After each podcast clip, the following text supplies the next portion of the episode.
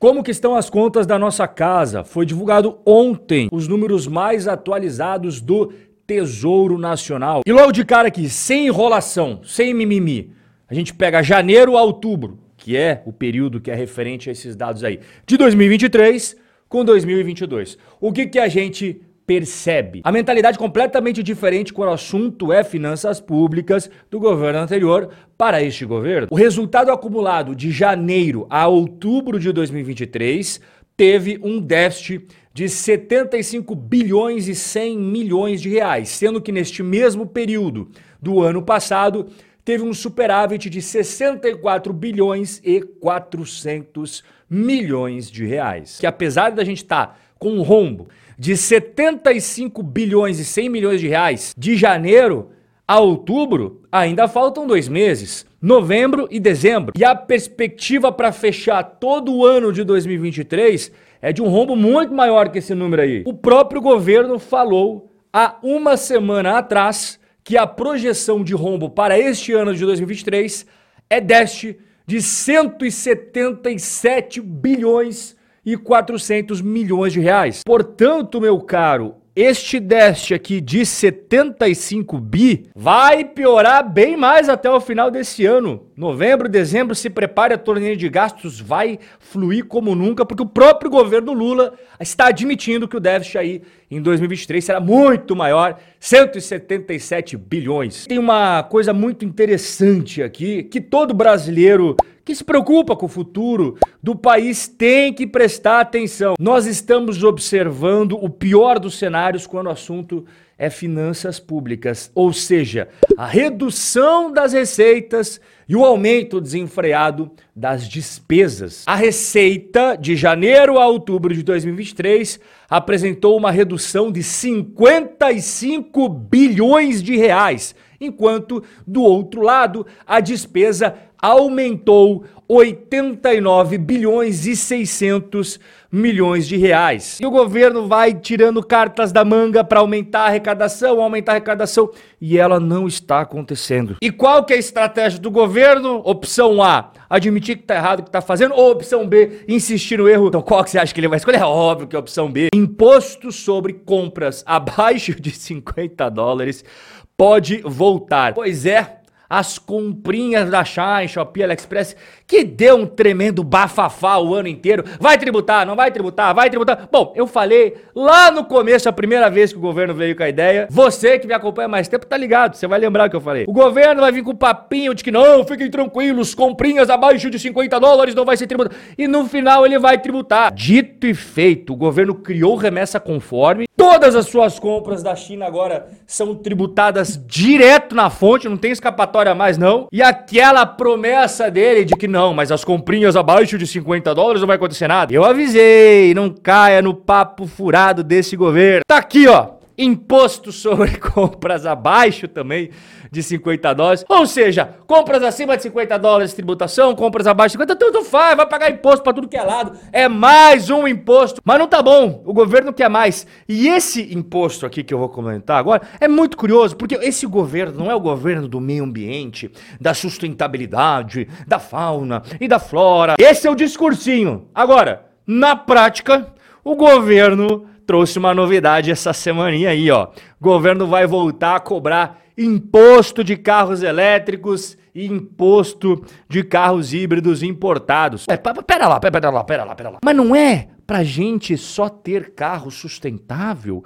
Então vocês têm que incentivar, não é isso? Não é isso, meu amigo, acorda! É sempre o objetivo de arrecadar dinheiro, não importa se for para tributar os carros que eles mesmos dizem que são mais limpos, não sei o que lá, para botar dinheiro no bolso dele, é isso que eles vão fazer, eles não estão nem aí pra sustentabilidade. Acorda pra vida! A partir de janeiro, os carros elétricos e híbridos importados voltam a pagar imposto de importação. Esses veículos estavam livres, isentos deste imposto desde 2015. E o imposto não vai ser pouquinho, não. A taxação subirá gradualmente, pulando de zero, chegando até 35%, que é o imposto cobrado hoje dos importados movidos a combustão. E eu quero deixar claro que não é só este imposto que incide, não, tá? Nós estamos falando exclusivamente do imposto de importação. Tem mais uma lista de outros impostos que incidem sobre o carro, meu caro. Enquanto o governo tenta desesperadamente arrecadar de tudo que é lado, inclusive passando por cima da própria narrativa que eles criaram. Do outro lado, a gente vê a realidade da economia brasileira e a realidade de como pensa esse governo em assuntos econômicos. Dá uma olhada na queda de arrecadação com concessões, permissões, privatizações de modo geral. O governo anterior, que tinha lá o Tarcísio descendo a marreta e privatizando tudo que tinha pela frente, né? Nesse governo não tem. Então é por isso que teve uma queda de 85%. Outra coisa também que teve uma queda feroz foi dividendos recebidos das empresas estatais.